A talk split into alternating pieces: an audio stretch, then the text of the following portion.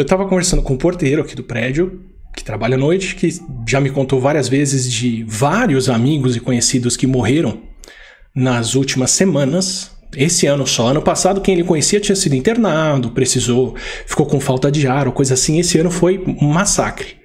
Só para dizer para vocês, para vocês me colocarem também na situação da pessoa que está aqui privilegiada dentro de casa, recebendo as encomendas, sem risco de Covid, com os pais vacinados, conversando com alguém que faz um trabalho essencial, que está se expondo e que tem os seus vizinhos, conhecidos e parentes também se expondo. E o que ele estava me contando hoje é que mais um conhecido de 30 e poucos anos foi internado e morreu. E que esse conhecido, quando entrou na UTI, estava pedindo para a família não internar ele, porque ele ia morrer. Porque iam matar ele lá dentro dessa UTI. Uma pessoa que foi internada e que achava que estavam querendo matar ela. É isso que estão roubando da gente. É, o, é a dignidade. É a esperança de você ter um atendimento de saúde. É isso. É isso que a gente podia ser. É um sistema de saúde, por exemplo, como o SUS, que não vai dar o melhor atendimento do mundo, que tem fila, que sempre teve falhas, que sempre faltou leito, mas que agora as pessoas entram achando que vão ser mortas lá dentro. Porque é isso que o pai está fazendo. Ele está tentando matar a gente. Quando não responde à altura que poderia responder. Medo e delírio em Brasília. É uma canalice que vocês fazem. Olá, bem-vindos ao Medo e Delírio em Brasília com as últimas notícias dessa bad trip escrota em que a gente se meteu. Bom dia, boa tarde, boa noite. Por enquanto. Eu sou o Cristiano Botafogo e o Medo e Delírio em Brasília, medo e delírio em Brasília.wordpress.com é escrito por Pedro Daltro. Essa é a edição dias 836, 837 e 838. Foda-se. Ó, como o cara é grosso. Bora passar raiva? Bora. A sexta que não saiu. Bom, não teve blog na sexta. Cria vergonha, cara. Vai trabalhar. Vagabundo. Vagabundo! É vagabundo sim! Vagabundo sim! Não querem trabalhar. Vão pro trampo. Vão trabalhar, pô. Caraca, pessoal chato, pô. Me deixa quieto, pelo amor de Deus. Mas as notícias ficaram pro post de segunda. Então o episódio de hoje, na verdade, são quatro dias em um. Como assim? Não entendi. Eu não entendi o que ele falou. Com notícias de sexta, sábado, domingo, segunda. Acelera bem. Diga logo que te trouxe aqui. Caralho, gente, calma. A notícia chegou agora pra mim. Eu tô custando a crer que seja verdadeira. Por Deus que tá no céu. Olha, Deus pediu que eu te dissesse para deixar ele em paz. Esquece ele. Carmen Lúcia dá cinco dias para o presidente da Câmara, Arthur Lira. como secretário, como deputado, como ministro. Sou aluna da quinta série. Carmen Lúcia dá cinco dias para o presidente da Câmara, Arthur Lira, explicar por que não abriu processo de impeachment contra Bolsonaro. Eu fico muito triste, cara. Desaberto, filho da puta. Realmente, eu acho que alguma coisa de errado, né, ou de muito errado, vem acontecendo há muito tempo no Brasil. Jair Messias Bolsonaro! Então vamos ver qual é esse processo de informação, tá na mídia agora, qual é o encaminhamento que o Arthur Lira vai dar no tocante a isso. Eu vou te explicar como você pode cobrar mais pelo seu serviço. Quando você é bem posicionado, você pode cobrar mais caro. se vão abrir processo ou não, e a gente vai se encontrar, não na live, né, mas com toda certeza no outro lugar, no outro lugar brevemente para discutir esse assunto aí. Não. Não precisa. Eu não quero aqui me antecipar, falar o que eu acho sobre isso aí. Só digo uma coisa, só Deus me tira da cadeira presidencial. E você não aprendeu que usar o nome de Deus em vão é pecado? Só Deus me tira da cadeira presidencial. E me tira, obviamente, tirando a minha vida. O impeachment de Bolsonaro Também. Fora isso, o que nós estamos vendo acontecendo no Brasil não vai se concretizar. Será mesmo? Mas não vai mesmo, não vai mesmo. É mesmo? É verdade? Sei não. Deus pediu para eu te dizer que a relatoria vai ser do Renan.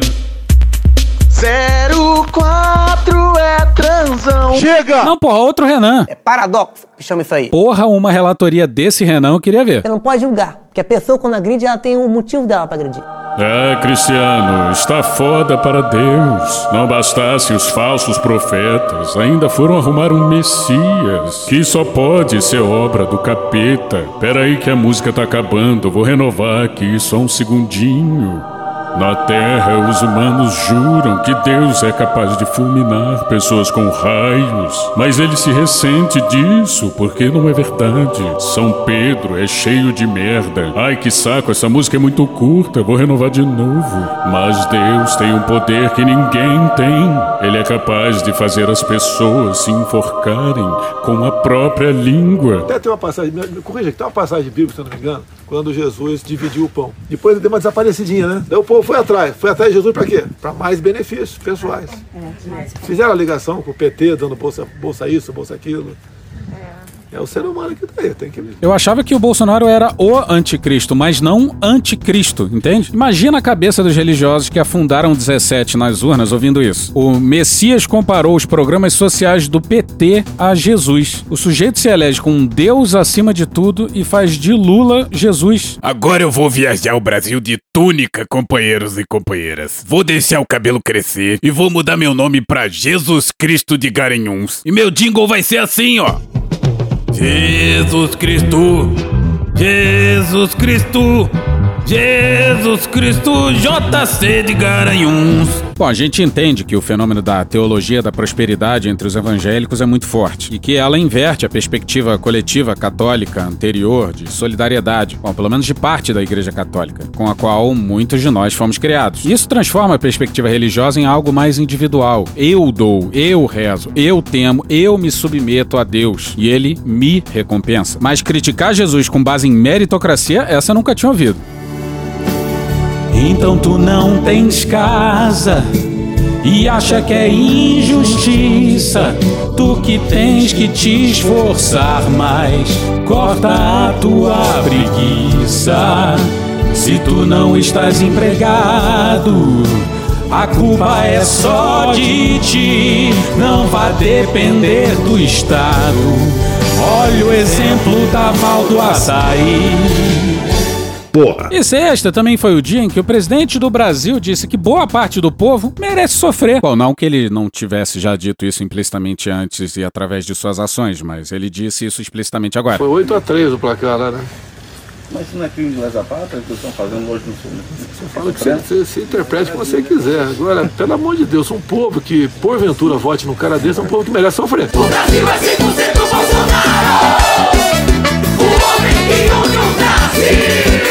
Um povo que porventura vote num cara desse é um povo que merece sofrer. É só você fazer cocô dia sim, dia não, que melhora bastante. Um povo que porventura vote num cara desse é um povo que merece sofrer. Vamos acabar com o cocô no Brasil! Um povo que porventura vote num cara desse é um povo que merece sofrer. Se vai morrer alguns inocentes, tudo bem. Um povo que vote num cara desse é um povo que merece sofrer. Tinha que matar é mais. A minha especialidade é matar, pô. Um povo que vote num cara desse é um povo que merece sofrer. A floresta não pega fogo. Merece sofrer. Está sendo superdimensionado o poder destruidor desse vírus. Merece sofrer. Parece que só morre gente de Covid no Brasil. Parece que só morre de Covid. Merece sofrer. Essa máscara não protege bolhufas. Merece sofrer. Se depender de mim, quase nada teria sido fechado. Merece sofrer. O povo brasileiro não tem medo do perigo. Vai enfrentar como homem, pô. Merece sofrer. Chega de frescura e de mimimi. Vão ficar chorando até quando? Merece sofrer. E daí? Ah, oh, cara, quem fala de eu não sou coveiro, tá vendo? Merece sofrer. Eu sou favorável à tortura, tu sabe disso. Merece sofrer. Cala a boca, não te perguntei nada. Que imprensa canalha. Vontade de encher tua boca com a porrada. Tá? Acabou a entrevista. Merece sofrer. Você de casa contrataria um motorista gay para levar seu filho na escola? Eu não gostaria de ter vizinho meu, um casal homossexual, morando ali com meus filhos pequenos em casa. O que faria se você tivesse um filho gay?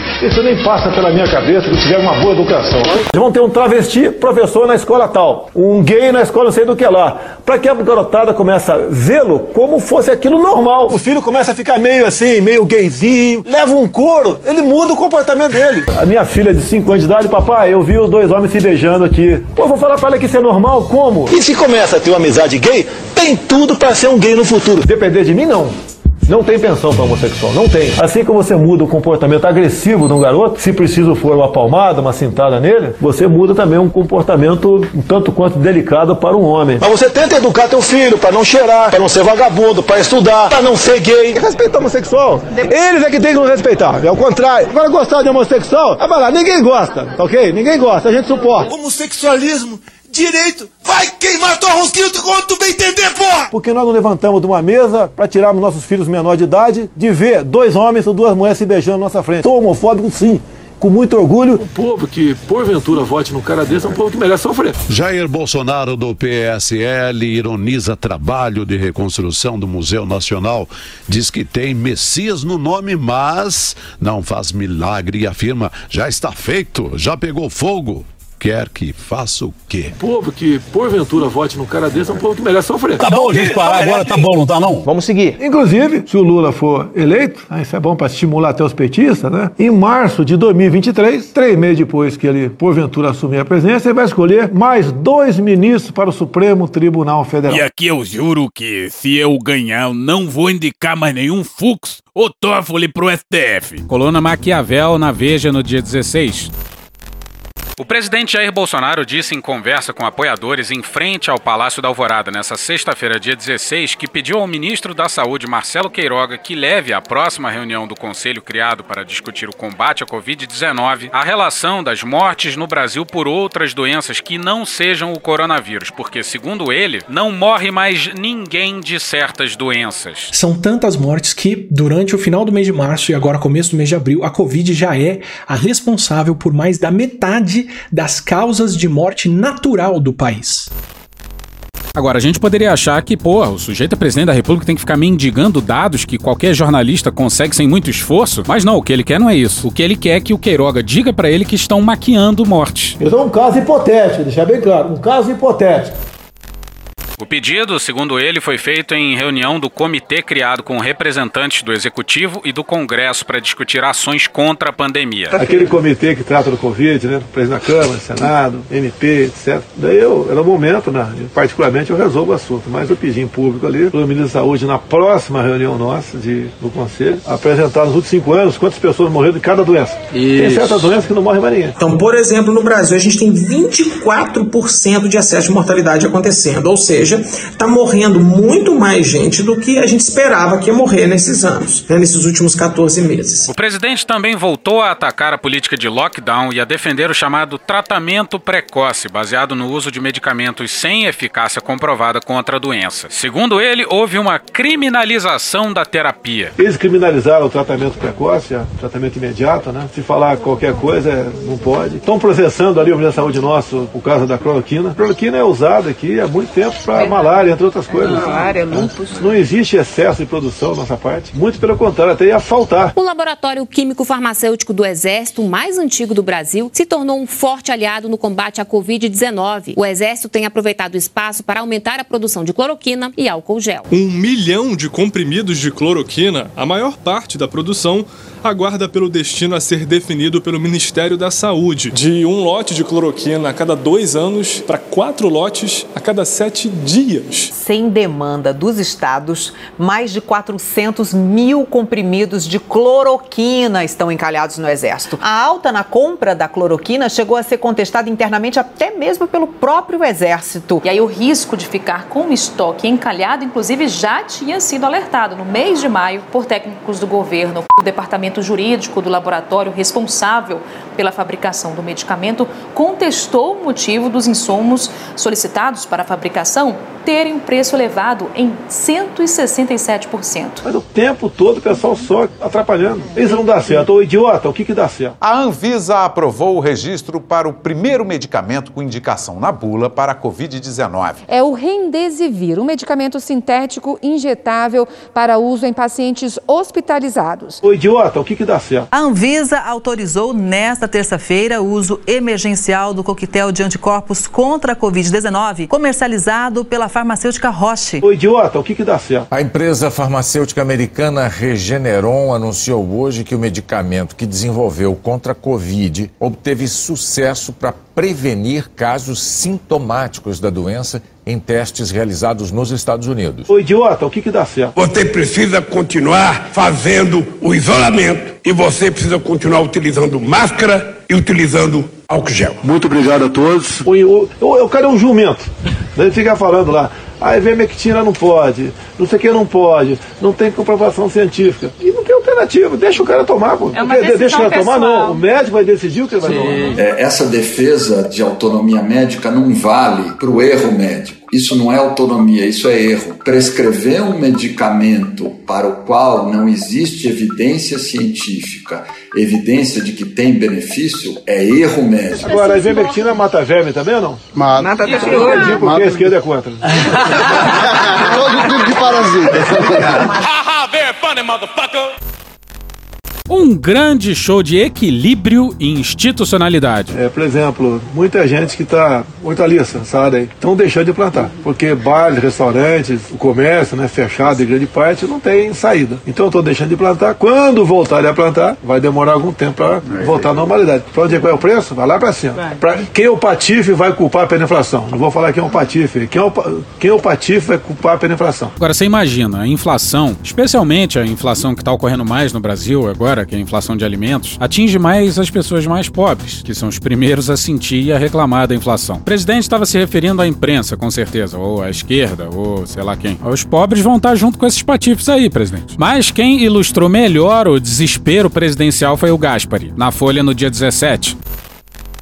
No mesmo dia em que se noticiava a morte na cadeia do vigarista Bernard Madoff, que em 2008 foi apanhado num golpe de 15 bilhões de dólares, agua. Jair Bolsonaro disse que o Brasil se tornou um barril de pólvora. Parece que é um barril de pólvora que está aí. Estamos na iminência de ter um problema sério. Mas estamos na iminência de ter um problema sério no Brasil. O que ele quis dizer com isso não se sabe. Desde o ano passado, Bolsonaro acena com um apocalipse. Ora falava em saques, O caos está aí, nossa cara, tá na, o caos está aí. E detalhe, se tivermos problemas que poderemos ter, os mais variados possíveis no Brasil, como saques a supermercados, entre outras coisas, o vírus continuar, continuará entre nós também. ora advertia para o caos. O caos vem aí. Depressão, violência, brigas, morte. Caos, é o caos. A quem interessa o caos no Brasil? Vamos ter problemas que a gente nunca esperava ter. né? Problemas sociais gravíssimos. Morreram mais de 360 mil pessoas, faltaram testes, vacinas, oxigênio e remédios. Vão chegar à conclusão que eu não errei nenhuma. Não errei nenhuma. A desordem esteve no governo e os saques, quando ocorreram, atacaram a bolsa da viúva. Madoff também apostou no apocalipse. Muito antes de ser apanhado, ele sabia que sua pirâmide explodiria. E preso, contou, aspas, eu queria que o mundo acabasse. Quando aconteceu o atentado de 11 de setembro de 2001, eu achei que ali estava a saída, o mundo acabaria, fecha aspas. E tá aí, eis a mentalidade presidencial, derrotado e implorando pelo livramento que não virá. Covid-17. Vamos direto pro Rafael Barifuzzi no dia 17 na BBC.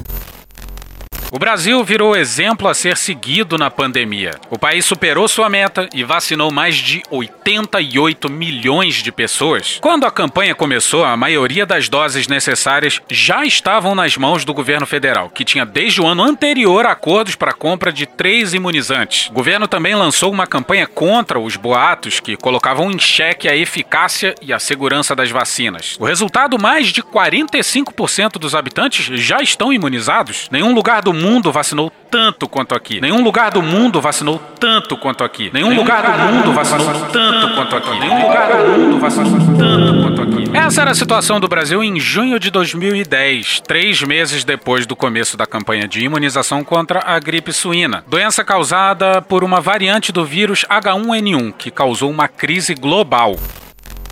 Pois é, era pro Brasil ser modelo pro mundo, exportando vacina pra África e os caralho tudo. Mas não. E repara no absurdo, pro H1N1 o governo comprou três imunizantes diferentes, mas pra porra de uma pandemia, os militares apresentam um plano com uma única vacina. E sabe por quê? Porque a da AstraZeneca era mais barata. O Brasil chega agora, na luta contra a Covid-19, à mesma marca dos três meses de vacinação, mas em situação bem diferente. Pouco mais de 25 milhões de pessoas, cerca de 12% da população, receberam ao menos uma dose desde 17 de janeiro. E só 8,5 milhões, em torno de 4%, tomaram as duas doses necessárias. Abre aspas, a gente continua a ser um exemplo, só que o pior e não mais o melhor, como a gente já foi. Fecha aspas, diz Cristina Bonorino, integrante do Comitê Científico da Sociedade Brasileira de Imunologia. Fomos um exemplo para o mundo. A epidemiologista Carla Domingues, que coordenou a campanha de vacinação contra o H1N1 e esteve à frente do Programa Nacional de Imunização entre 2011 e 2019, diz que, abre aspas, é lamentável. Temos um programa que é referência, mas estamos na rabeira mundial, junto com países que não têm a menor capacidade de fazer vacinação. E isso por causa de questões políticas. Calça apertada. Procura outro para pagar a tua vacina. E erros estratégicos. Eu não sabia nem o que era o SUS. Que levaram à escassez de vacinas, fecha aspas, diz Domingues. Os três especialistas ouvidos pela BBC News Brasil também concordam nesse outro ponto. A falta de vacinas é uma consequência de decisões do governo de Jair Bolsonaro. Então, de todas as vacinas que a gente tem aqui, a Coronavac recusamos, tentamos não comprar, e foi o Butantan que trouxe. A vacina da AstraZeneca foi a Fiocruz quem trouxe. A Covax recusamos, tivemos que ser convencidos. A Sputnik recusamos por conta dos Estados Unidos. A Pfizer a gente ignorou e comprou na última hora. E a Janssen a gente ignorou, comprou em março. O governo brasileiro apostou por muito tempo em um único imunizante, o da farmacêutica AstraZeneca. Não é daquele outro país, não, tá ok, pessoal? É, da, é de Oxford aí. Que foi desenvolvido em parceria com a Universidade de Oxford, do Reino Unido. A matéria resume a tragédia governamental com as vacinas nos últimos meses e. Mas aí a vacina de Oxford atrasou. Erros na pesquisa obrigaram os cientistas a fazer mais testes, e a AstraZeneca teve e ainda tem dificuldades para produzir o que prometeu. Pois é, não só apresentaram um plano com uma única vacina, apostaram exatamente na única vacina que está com dificuldade de entrega. E é por isso que por volta de 80% das vacinas aplicadas no Brasil são a vacina do Dória. Calcinha apertada. Abre aspas, o governo não encomendou as vacinas quando elas estavam sendo encomendadas por outros países. Não diversificou por achar que não era necessário. Só teve escolha errada. Vocês sabem quem está errando no Brasil. Não teve uma certa. E errando muito. Assim fica difícil. Fica difícil. Fecha aspas, diz a imunologista Cristina Bonorino. O governo federal agiu de maneira bem diferente uma década atrás. Faça uma comparação dos ministros do Lula com os nossos ministros. Luiz Inácio Lula da Silva. Eu já pedi para me chamar de JC de Garanhuns, porra. Então, no fim do seu segundo mandato, anunciou a compra de um imunizante do laboratório francês Sanofi Pasteur, que ainda estava sendo testado em agosto de 2009. Fazia dois meses que a OMS havia reconhecido que o surto de H1N1 havia se transformado em uma pandemia. A nova variante tinha sido identificada em abril daquele ano no México e nos Estados Unidos. No Brasil, os primeiros casos foram confirmados no início de maio. Um dia depois da OMS declarar a pandemia, uma farmacêutica suíça, a Novartis, anunciou a produção de uma vacina contra a gripe suína. Isso só foi possível porque já existiam imunizantes contra a gripe comum. E os laboratórios só precisavam desenvolver versões que protegessem contra o novo H1N1. Os termos acertados entre o governo brasileiro e a Sanofi previam a importação de 18 milhões de doses. Depois, também a fabricação de mais 33 milhões de doses pelo Instituto Butantan, que tinha um acordo de transferência de tecnologia com essa empresa. Assim como hoje, com os imunizantes contra a Covid-19, a vacina contra H1N1 também foi alvo de mentiras que circulavam pela internet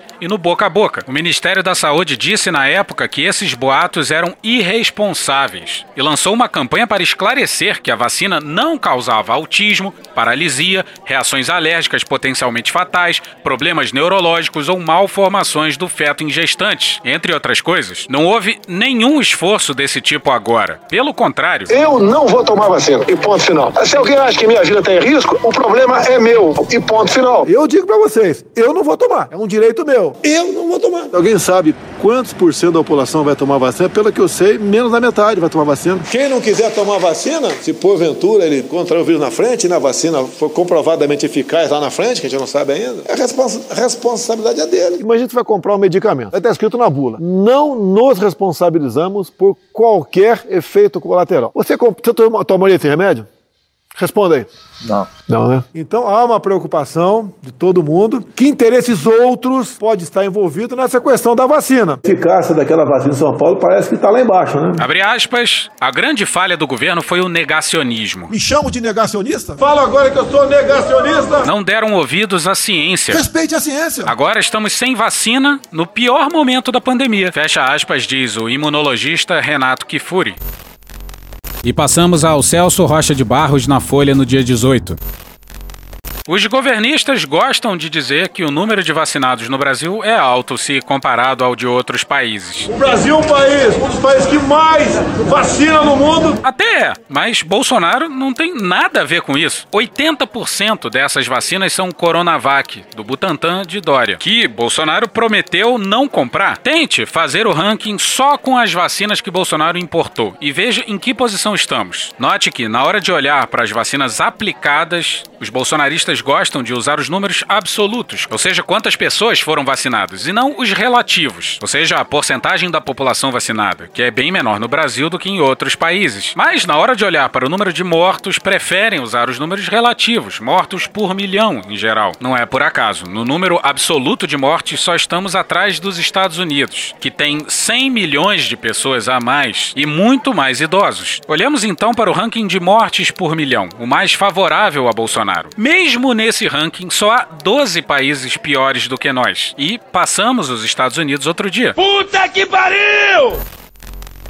É mais de uma centena de países na nossa frente. Bolsonaro dizendo que a gente era modelo. É um exemplo a ser seguido. E a gente é um modelo, sim. Uma aula magna do que não se fazer numa pandemia. Se bobear, vira até gíria. Caralho, maluco, tu viu o Serginho na prova? Vi não. Maluco brasilou, não acertou nenhuma.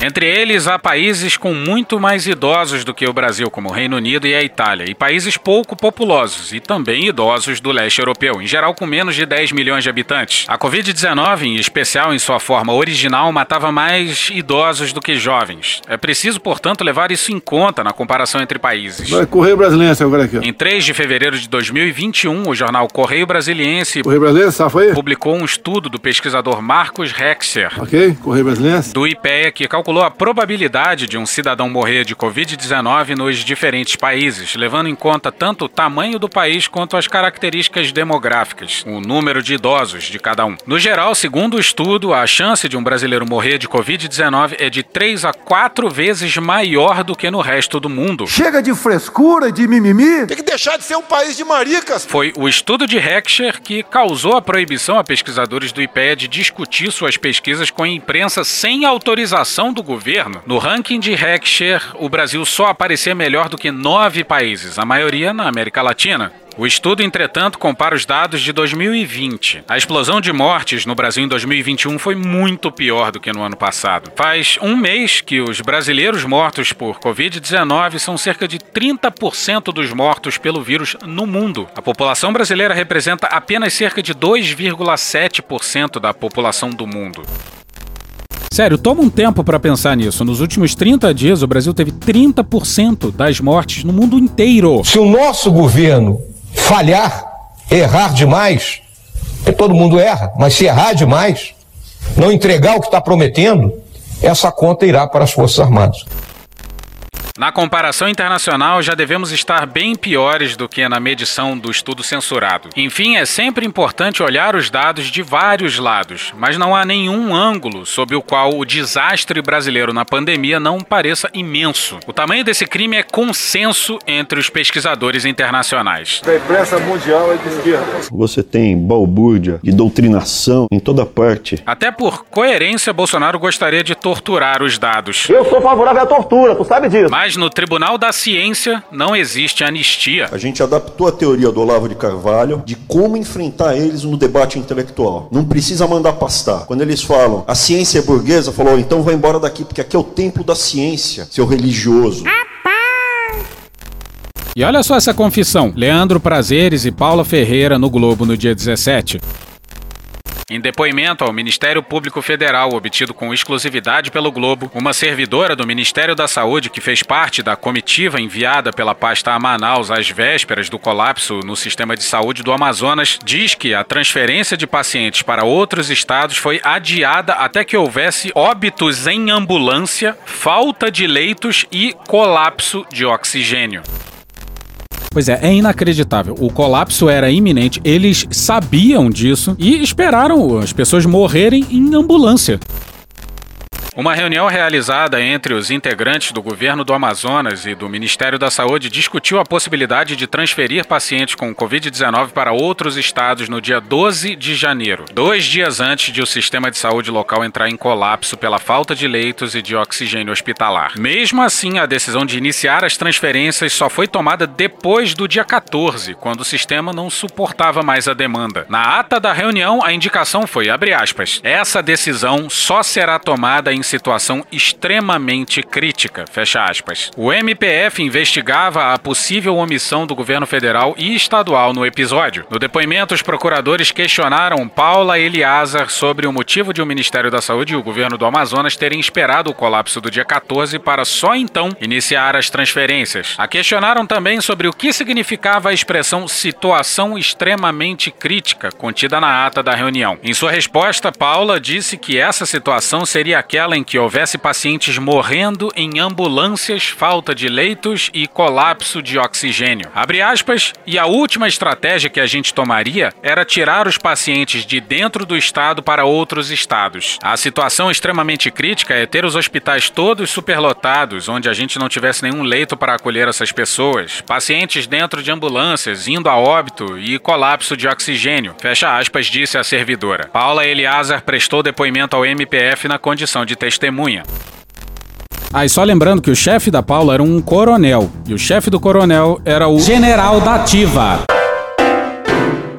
Malditos milicos. Que porra é essa, Batata? O novo comandante da Marinha deu uma entrevista. E a entrevista é tão espantosa que as respostas podiam ser do Heleno. Ai, que merda, hein? Segundo ele, não houve qualquer trauma na traumática derrubada do ministro da Defesa e dos comandantes, pois, abre aspas, somos todos homens maduros. Fecha aspas. Eu estou com Covid. O almirante é perguntado se há algum incômodo com Bolsonaro, dizendo aguardar sinalização ao povo para agir. Ao que ele responde, abre aspas, de jeito nenhum, o que incomoda a Marinha é ter pouco orçamento, ter pouco navio, não ter mais oportunidade de apoiar a população brasileira. Fecha aspas. Olá, eu gosto de dinheiro. Perguntado se os arroubos presidenciais trariam desconforto à Marinha, se saiu com um singelo não são conosco. Ou seja, o famoso Foda-se a vida. Capitão, foda-se. O almirante jura que de golpista Bolsonaro não tem nada. Abre aspas. O presidente foi eleito democraticamente. Que golpe é esse? Não consigo entender. O senhor admite a possibilidade teórica de haver um, um autogolpe? Já houve em outros países, né? Aqui nunca houve. Por enquanto. E o Pazuello reemergiu. Jussara Soares no Globo no dia 17. O ex-ministro da Saúde, o general Eduardo Pazuello, deve ganhar nos próximos dias o comando da Secretaria Especial de Modernização do Estado. Eu não sabia nem o que era modernização. Logo vai dizer o general da ativa. Nesse sábado, Bolsonaro, em uma demonstração de confiança no militar, que deve ser um dos principais alvos da CPI da pandemia, levou o ex-ministro para uma viagem ao interior de Goiás, onde, sem máscara, causou aglomeração. A máscara, tá sem mata com máscara. Apesar de o país registrar diariamente mais de 3 mil mortes por dia. Pois é, inacreditável. O Queiroga falando da importância do uso de máscaras. Então aí, o seu atual chefe e o seu antecessor sem máscara e no meio da galera. A política é do governo Bolsonaro, a política não é do ministro da Saúde. O ministro da Saúde executa a política do governo. Quem define o decisor é o presidente da República. O presidente é o responsável por tudo que aconteça ou deixe de acontecer, né? Isso é a realidade. Olha só a pilantragem do Vilas Boas. O pessoal que esculhambava o Instituto Lula. Fábio Zanini na Folha no dia 18.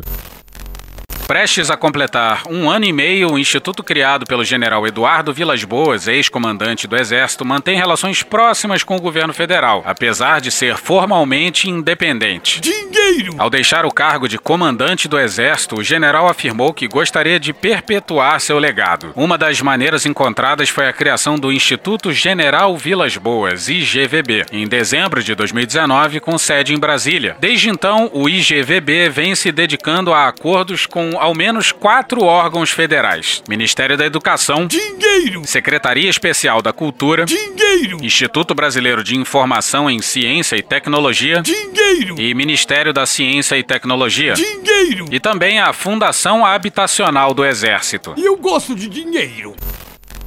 Agora se prepara. É agora que o bicho vai pegar. Apresenta exagero.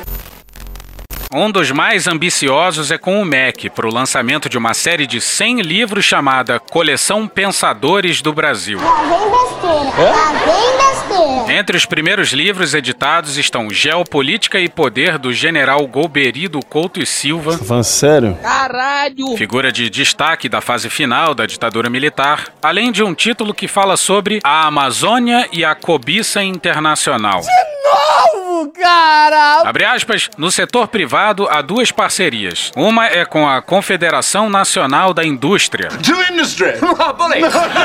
que hospeda sem custo o IGVB em uma sala de prédio de sua propriedade em Brasília. Certamente sem qualquer interesse por puro altruísmo. Ah, e por falar em pessoal altruísta, o Instituto tem também apoio da agência de comunicação FSB, Eu gosto de dinheiro. que participou da criação da identidade visual e do planejamento de comunicação para o lançamento da entidade. Segundo a FSB, uma das maiores agências do país, foi uma atividade pró bono para apoiar causas sociais defendidas pelo IGVB. A FSB é a maior empresa de assessoria do país, ganha dezenas de milhões do governo federal e com certeza fez tudo no amor. Até o ano passado, o IGVB era presidido pelo general Marcos Aurélio Costa Vieira. Atualmente está sob comando formal de Maria Aparecida Vilas Boas, esposa do ex-comandante do Exército. A Folha enviou perguntas a ela que não quis se manifestar. Pois é, quase metade do pessoal da direção do Instituto tem sobrenome Vilas Boas. E um que não tem esse sobrenome é o general Luiz Eduardo Rocha Paiva, pessoa de tamanha sensatez que escreveu o prefácio do livro do Ustra. Pariu. Que Deus tenha misericórdia dessa nação.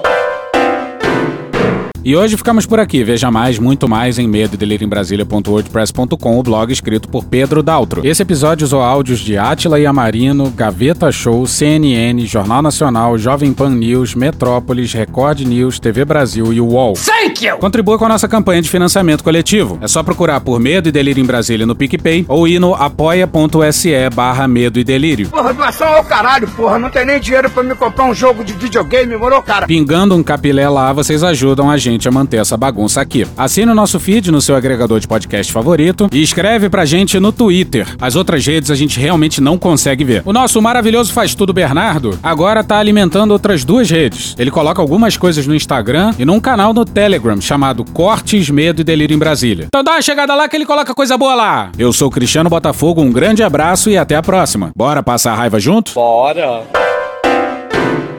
Permite uma parte? Não lhe dou a parte. Não lhe dou a parte. E quando tem vídeo, chega aí do cara saltando um prédio praticando suicídio, né? Que aumentou bastante. O que, que eu falei lá atrás? Sem dados, Bolsonaro diz que isolamento pode levar a suicídios e depressão. Março de 2020. Fevereiro de 21. pode, pode sorrir, né? Pode sorrir. Não tem problema não.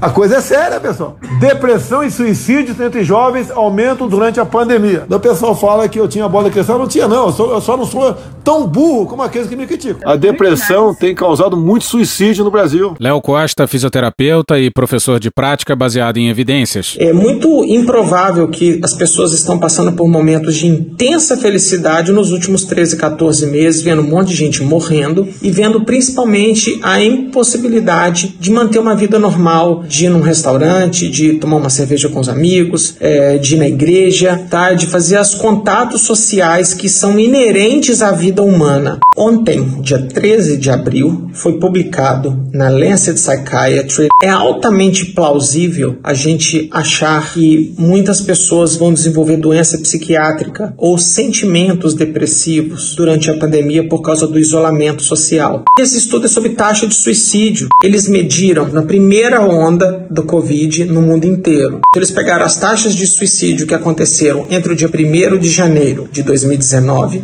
até 31 de março de 2020, que foi ali no, no, né, num período pré-pandemia, e depois para frente eles pegaram o- os meses subsequentes, de abril até 31 de julho de 2020. E eles pegaram dados de 21 países, entre eles do Brasil, de duas cidades brasileiras, de Botucatu e Maceió. Eles pegam as taxas de autoextermínio no passado e tentam dizer o que vai acontecer no futuro e ver se o que aconteceu está a mais ou a menos do que deveria estar acontecendo se a média fosse constante. Isso é muito perigoso, tá? Mas estatística é sempre assim, é o observado versus o esperado. E o que eles observaram foi um dado surpreendentemente mais positivo, que na verdade as taxas de suicídio, ao contrário do que muita gente fala por aí, inclusive aqui no Brasil, elas caíram e elas não caíram um pouco não. O que, que esse estudo conclui? Que essas taxas é, reduziram, porque provavelmente existem outros fatores externos que desapareceram por causa da pandemia e que se mantivesse igual já estava bom demais, mas para a alegria de todos a taxa reduziu. Parece que a taxa é inferior tá? Baseada em muita gente, tá? São 21 países. E o que a gente tem que fazer é continuar vigilante, continuar dando suporte para os, as pessoas que precisam. E esse estudo parece que ele vai ser revisado em mais seis meses para ver essa segunda onda.